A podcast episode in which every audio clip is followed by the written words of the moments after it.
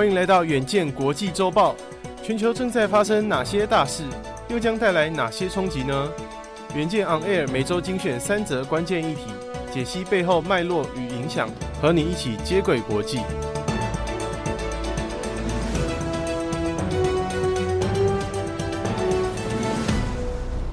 各位听众朋友，大家好，欢迎收听本周的国际周报。本周的文章标题是 AI 晶片战，AMD 向辉达下战帖。首先，先为您盘点本周三则国际大事。第一则新闻是，AMD 十三号表示，在它最新的 AI 晶片 MI300X 将于今年初开始提供样品，相当于就是向辉达下战帖。第二则新闻是，经历十六个月，乌克兰终于展开反攻，基辅当局还有西方的盟国都非常的渴望胜利。第三则新闻是，中国大陆统计局十五号公布，中国青年失业率五月份不如预期。其他主要数据也显示经济复苏放缓。首先，我们先来听第一则新闻。美国微处理器设计公司 AMD 十三号表示，在它最新推出的 AI 晶片 MI300X 将于今年初整合 CPU，开始向部分的客户提供样品。AMD 此语一出，相当于呢是向市占比超过八成的晶片设计巨头辉达下战帖。MI300X 使用 CNDA 三架构打造，拥有一百九十二 GB 的高宽屏记忆体。相较之下，辉达的 H100 晶片只有一百二十 GB。当一个语言模型持续成长越来越大，便需要更多的 CPU 好维持运作。这款新产品瞄准大型语言模型市场，为有大量运算需求的客户所打造。MI 三百 X 属于 CPU 产品，是 OpenAI 等公司用以建构顶尖 AI 城市，例如 ChatGPT 的晶片。那么，AMD 的执行长舒姿丰周二在旧金山的发表会上，对投资者和分析师表示，AI 是该公司最大、最具战略意义的长期成长机会。AI 晶片市场将以每年超过五十 percent 的复合成长率，从今年的三百亿美元到二零二七年成长五倍，达到一千五百亿美元。而推动成长的核心就是 CPU。他还说到了 AI 毫无疑问是可预见的未来里驱动晶片消费的关键因素。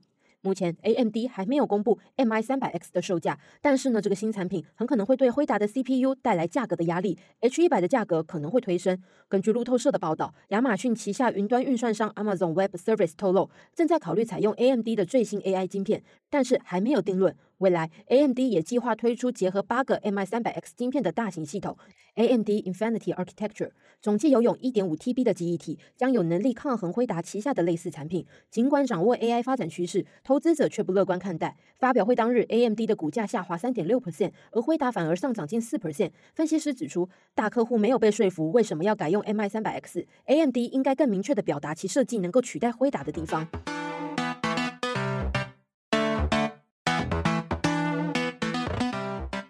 第二则新闻是，经历长达十六个月的战争，乌克兰终于对俄罗斯展开大反攻，将成为全球瞩目的焦点。基辅当局还有他的盟国皆渴望能够迅速、确实夺回具战略意义的重要领土，否则只能继续悬着一颗惴惴不安的心。开战后输入乌克兰的先进武器累计价值已经超过百亿美元，全世界都在期待乌克兰取得压倒性的胜利。美国国防部长奥斯汀上周表示，他相信大多数人都会选择用现实的眼光看待过去发生的种种。西方政府并不知道乌克兰的确切计划是什么。五角大厦表示，理想情况而言，乌克兰人将利用新的坦克车以及在欧洲受训的部队，斩断俄罗斯占领的乌东南部地区之间的路桥，或是夺取通往克里米亚半岛的陆路海线控制权。如果他们成功了，将打破目前战争停滞不前的态势，并将压制任何不看好当前战略的呼声。虽然战事远在乌克兰，但是对美国总统拜登而言事关重大。为了寻求连任，他需要一场重大的军事胜利来证明他对乌克兰的坚定支持，正巩固美国的全球领导地位。北约盟友也和拜登站在一起。毫无疑问，美国的领导力和资源是决定性的贡献。英国首相苏纳克十五号访问华盛顿期间，和拜登的联合新闻发布会上，他如此表示道：“请大家想象，如果我们不支持乌克兰，会发生什么事？你认为俄罗斯会满足于夺取基辅吗？你认为他，也就是指说俄罗斯的总统普丁，会停下吗？”拜登、苏纳克和支持乌克兰的五十个国家领导人，将他们的支持视为这场末日之战的一部分。这场战争是为了民主和法治的未来，反对独裁和侵略。